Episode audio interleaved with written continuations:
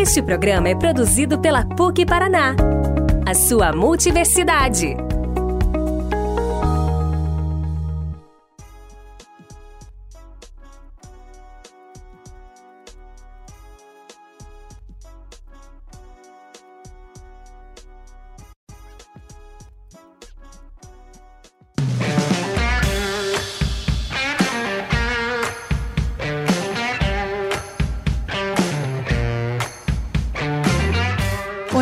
Pessoal, tudo bem com vocês? Eu sou a Marina Prata e esse é o Coffee Break, um podcast da PUC Paraná em que a gente tira uns minutinhos para tomar um café e entender melhor alguns assuntos que estão circulando por aí, com a ajuda de professores e especialistas do mercado. No episódio de hoje, a gente vai falar sobre um tema muito comentado no mercado, mas que ainda gera dúvida em muita gente: a indústria 4.0. Esse novo modelo de negócios vem para revolucionar a maneira como empresas e indústrias produzem e são gerenciadas. E quem conhece esse conceito com certeza sai na frente. Se você ficou curioso, então fica por aqui para saber mais.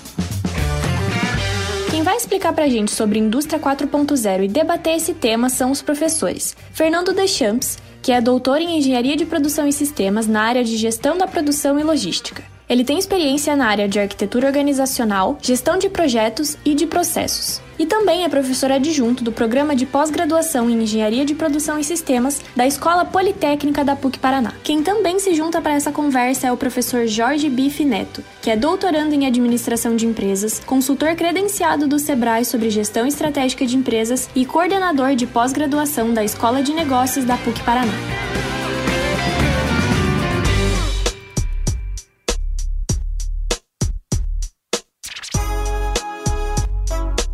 Professores, muito obrigada por toparem essa conversa. Nós que agradecemos aí. É um prazer estar aí com você, né, Marina, conversando um pouquinho sobre um assunto tão interessante, tão em voga no momento, né? Obrigado, Marina. Agradeço o convite. É uma honra poder participar do podcast aqui e vamos tentar desmistificar também alguns conceitos aí relacionados à indústria 4.0 para todo mundo aí. Bom, quem é ligado em tendências de mercado provavelmente já ouviu falar nesse conceito. Mas o que é, afinal, a indústria 4.0? Como que ela surgiu e quais são os pilares que sustentam esse novo formato de produção? A indústria 4.0 é um tema que não é tão novo quanto parece, né? Ele já vem aí desde a, antes, aí, próximo da década de 80, já permeando aí as comunicações e as interações com relação à indústria, com relação aos processos em si. Ele é fruto de uma evolução constante, né? Que a gente vem ao longo de todos esses anos, né? E ele traz como principal conexão realmente a conexão entre indústria, máquinas e inteligência. Então ele acaba fazendo esse processo de integração muito mais forte no momento. Origem do termo, né? Ele surgiu em 2011, que foi cunhado ali pela CATEC, que é uma associação que congrega empresas da Alemanha, instituições de ensino, né? Para representar todo esse grande movimento, essa quarta revolução industrial, que o pessoal costuma dizer, que está justamente relacionado a isso que o Biff falou, né? Que não é uma coisa nova, né? Mas que marca esse momento no qual a gente tem uma maior convergência do uso de tecnologias, né? Então acho que essa palavra ela é muito importante na ideia de convergência. A indústria 4.0 ela converge três grandes elementos dentro de um contexto de sistemas de produção, que são os equipamentos ou máquinas que permitem que a gente consiga ter uma certa flexibilidade no sistema produtivo. A gente precisa ter junto, né? Então, uma infraestrutura de comunicação que possibilite que as informações sejam trocadas, né? Então, o que a gente chama lá do IoT, da internet das coisas, é, é parte disso. E o terceiro elemento é a, a inteligência, né? Algum tipo de algoritmo, de sistema inteligente, né? Que permita que a gente consiga processar as informações e, e tirar sentido do que está acontecendo. Bom, deu para ver que esse conceito veio revolucionar vários aspectos do mercado. Professor Biff, como funciona a aplicação da indústria 4.0 em termos mais organizacionais? Ela pode ser usada em qualquer tipo de organização? Quando a gente traz dentro do que se pergunta assim, quais seriam as principais realidades organizacionais, realmente aí você envolve uma série de pontos, não só a tecnologia, mas com uma questão de processos internos. As empresas precisam ter essa conexão é, entre processos, os ajustes de todos os processos, cada vez mais em termos de mercado, em termos de organização, entender mais as demandas né, de, de, ponta de venda, vamos dizer assim, de canais de distribuição. O canal de distribuição ele passa a ter uma conexão com o 4.0 muito mais próximo com a linha de produção. Então essa linha que antigamente era tão comprida, demorava, ela passou a se, vamos dizer assim, responder de uma forma muito mais intensa. Então você diminui esse tempo de resposta, né? O que obviamente obriga aí como princípio da organização ela ser mais eficiente. Ou seja, se o mercado demanda, eu tenho que me adaptar rápido, eu não posso mais ser lento ou pensar no que está acontecendo. Eu cada vez mais tenho que ter estrutura, né? E volto de novo no processo, que é a forma de operação aí que você vai ter muito relacionada a essa dinâmica, essa velocidade, essa estrutura. Então traz aí mudanças estruturais, socioadministrativas, organizacionais, a parte de lifelong de produtos e lifelong learning cada vez mais, né? As capacidades dinâmicas e vantagens competitivas cada vez mais interligadas na questão da produção e principalmente na velocidade de resposta, né? A gente brinca na evolução industrial, né? Revoluções e assim por diante. Na primeira, na segunda, a gente teve guerra envolvida, oferta e demanda totalmente desequilibradas, né? E hoje já não, a gente tem uma oferta de produtos muito grande. Então a demanda é menor e eu passo a ter que escutar mais o consumidor para entregar valor para ele. Então a, a velocidade, né? E essa conexão da indústria 4.0 com o consumidor traz essa possibilidade para a indústria no sentido de ser né, mais eficiente, mais organizada e assim por diante. Né? Eu acho que essa é a linha. Eu costumo dizer né, que a primeira revolução foi uma revolução da energia, né? a segunda foi da racionalização, a terceira foi mais da eficiência e da eficácia. Né? E essa quarta, ela pode parecer que é uma revolução da tecnologia, né? mas é a tecnologia com propósito. E eu digo que ela é uma revolução da agilidade. Né? Então, assim, é tornar os negócios de fato mais ágeis. É uma palavra que está muito no nosso momento, né? e eu acho que toda essa convergência de tecnologias ela permite que a gente consiga se tornar mais ágeis e atender de uma maneira mais rápida a essas demandas que a gente vê no mercado.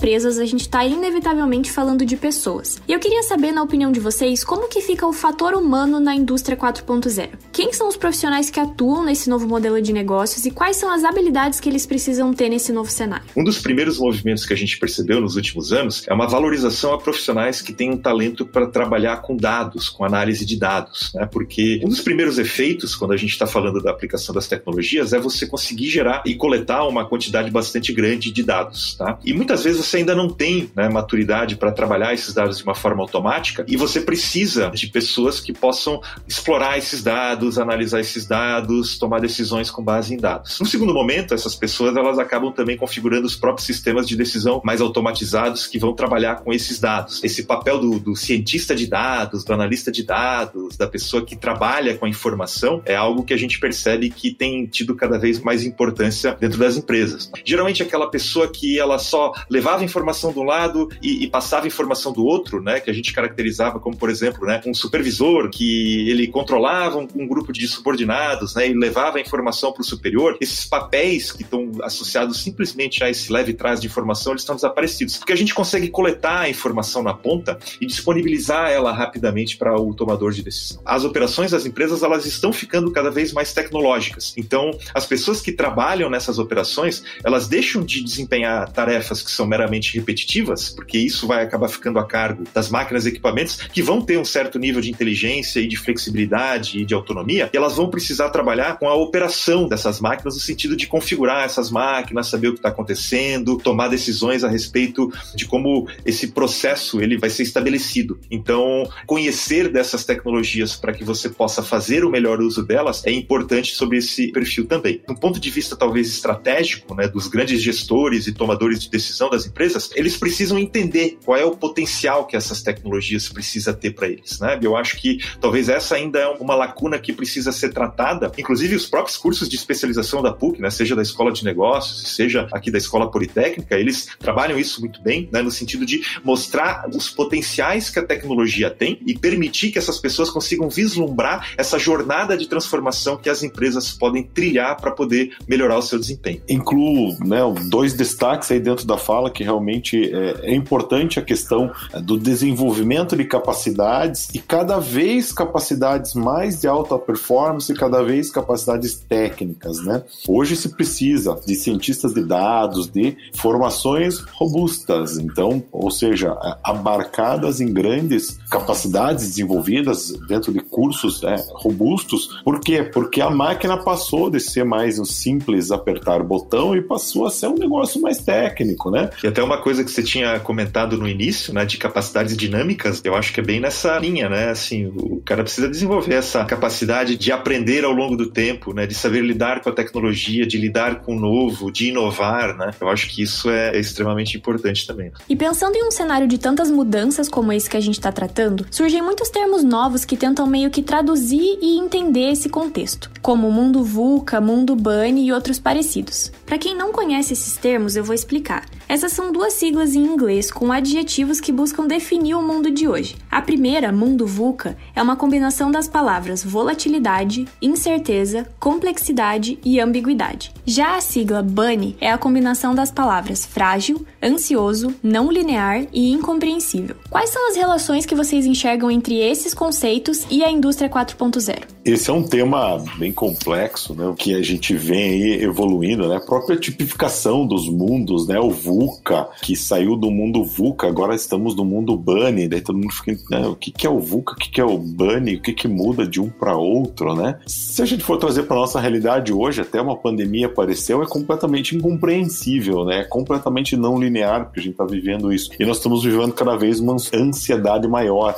O que mudou né, do VUCA lá, que falava muito, né? Que era um cenário aí 90, né? Que se começou a, a tratar sobre isso, né? Que é, era a modificação que a gente viveu ao longo desse período. Porque frágil, porque você vê empresas pequenas afrontando empresas monstros de mercado com a colocação e principalmente atuando completamente conectado com o consumidor final, conectado com as demandas do mercado, na mesma linha que nós vínhamos conversando com relação à indústria 4.0, né? Então, assim, as pequenas hoje ganham das gigantes muitas vezes, que é a, a concepção da disrupção em si, é justamente pelo fato de passarem por cima com possibilidades de conexão com o mercado de forma mais ágil, mais sistêmica, mais interativa, mais eficiente e assim por diante, como a gente vem falando. Então, é, quando você olha esse cenário de mudança, não é algo que vai parar. Daqui a pouco teremos outro, né? Outras sugestões aí de mundos que a gente chama, né? E cada vez mais intensos, mais conectados, mais velozes em termos de exigência, de resposta, assim por diante. Eu acho que a gente assim pode sempre enxergar, né, como a indústria 4.0 e ou as novas tecnologias como o problema a ser tratado, né? Mas a gente também pode enxergar como elas permitindo que a gente consiga prover soluções para esse mundo. E eu acho,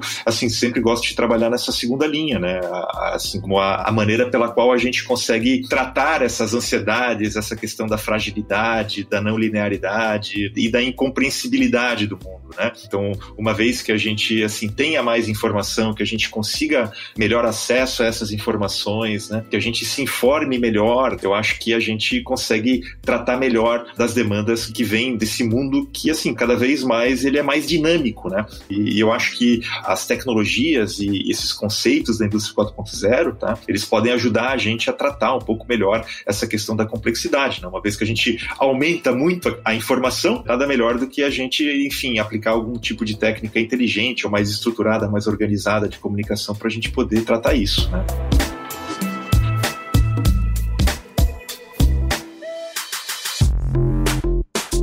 Bom, agora eu queria trazer a discussão um pouquinho mais para perto da gente. Eu queria saber, professores, como está o cenário desse novo conceito de gestão organizacional no contexto do Brasil. Existe alguma coisa que ainda impede que as empresas brasileiras adotem a indústria 4.0? Olha, Marina, isso é a pergunta de um milhão de dólares. Todo mundo está buscando uma resposta, né? Não diria para você que existe algo que impeça que as empresas brasileiras elas busquem esse conceito. Eu acho que as cartas estão na mesa, né? E é uma questão de, de tirar proveito da, das oportunidades, né? Agora, que as empresas precisam fazer um pouco a lição de casa, eu acho que isso precisam. As empresas vão precisar apostar muito nessa questão da capacitação das pessoas. Eu acho que isso é um ponto chave, né? Porque a indústria 4.0, apesar de a gente falar muito de tecnologia, né? Ela é uma revolução que é feita pelas pessoas. Então, aquilo que a gente estava comentando antes das capacidades dinâmicas e de aposta na capacitação das pessoas, eu acho que isso é um ponto fundamental. Eu vejo isso como uma grande oportunidade, tá? E não como uma barreira, né? Eu acho que quanto maior é essa lacuna, mais a gente tem para trabalhar e mais a gente tem para poder gerar resultados. O processo de inclusão da indústria 4.0 no Brasil, ele vem um pouco a passos lentos, uma vez que demorou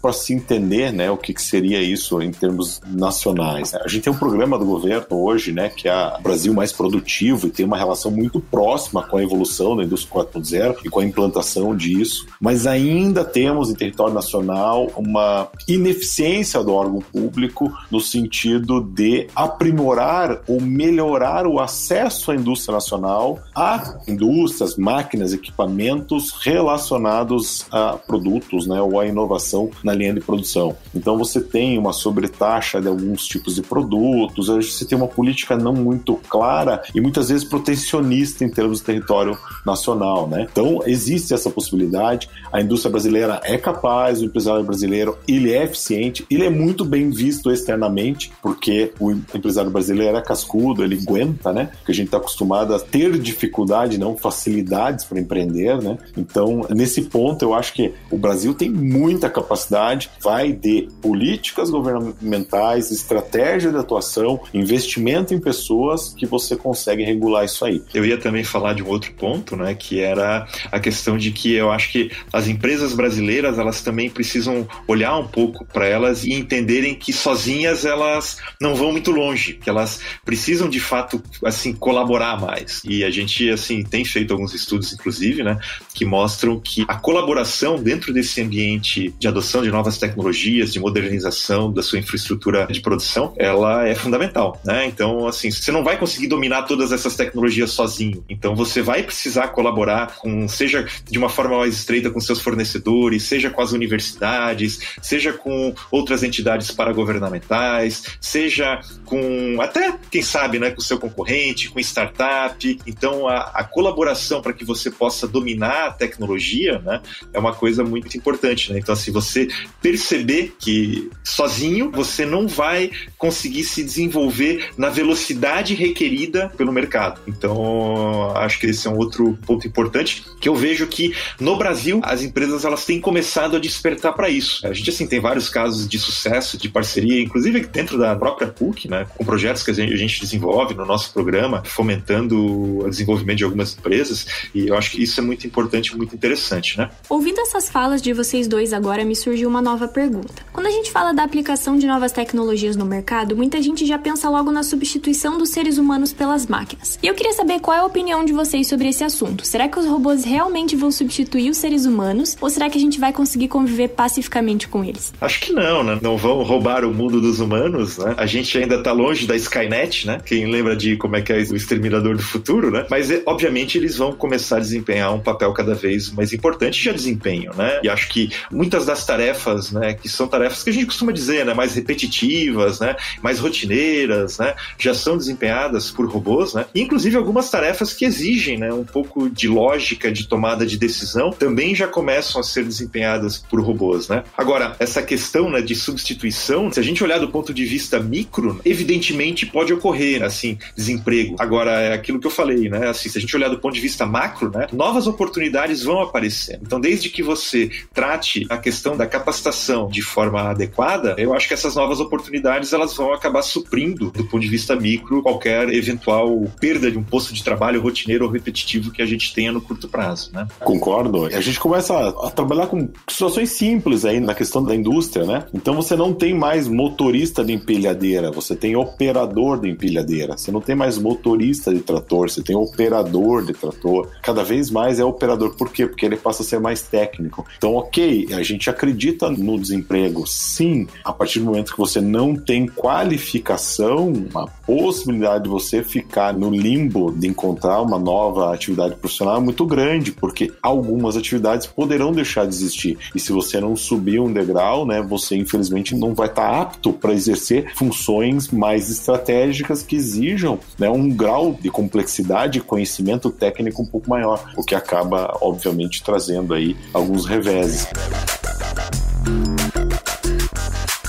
Agora, professores, para encerrar o nosso papo, queria saber, pensando no futuro, quais vocês acham que podem ser as consequências da indústria 4.0 no mercado quando ela for mais popularizada? Posso falar um pouco no âmbito organizacional, você tem uma maior eficiência da organização no ponto total, então assim, desde pessoas ao uso de recursos e assim por diante, né? Então, a organização é um processo, é um meio de transformação, né? Então, você recebe insumo, você transforma, você entrega um output, uma saída, né? Esse processo de transformação seria muito mais eficiente, utilizando os recursos, sejam lá quais forem eles, da melhor forma possível, né? Uma vez que você tem informações mais rápidas, assim por diante, né? Automaticamente, você tem a extinção, como a gente estava falando, de postos de trabalho não tão técnicos e ampliação de ambientes de operadores mais técnicos, né? Em termos de produtividade, qualidade, óbvio que a gente tem um aumento. O Six Sigma vem no sentido de dizer, né, qualidade ele traz uma melhor eficiência para a empresa, né? A gente tem o estigma de dizer, ah, o produto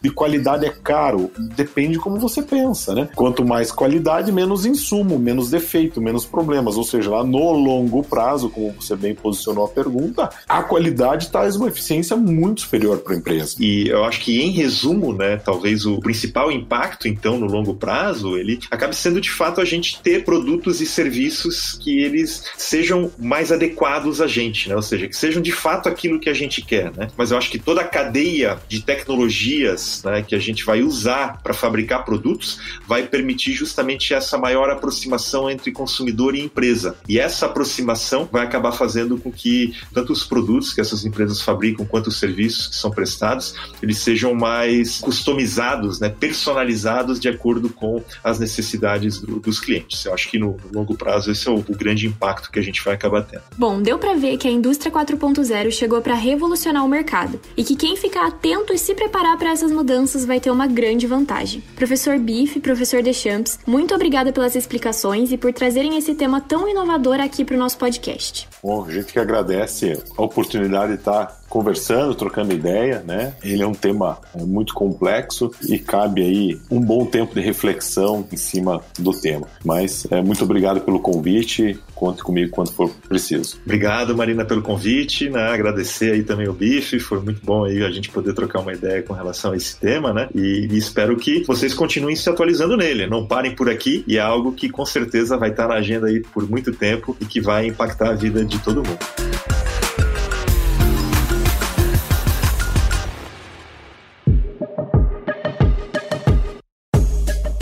Nos ouvindo, se ficou com alguma dúvida sobre a indústria 4.0 ou quer continuar o debate sobre esse conceito, é só mandar uma DM para @pucproficial e a gente te responde lá pelo inbox do Instagram. Também aproveita para sugerir novos temas e dizer pra gente qual assunto tá rolando por aí que você gostaria de ouvir aqui no Coffee Break.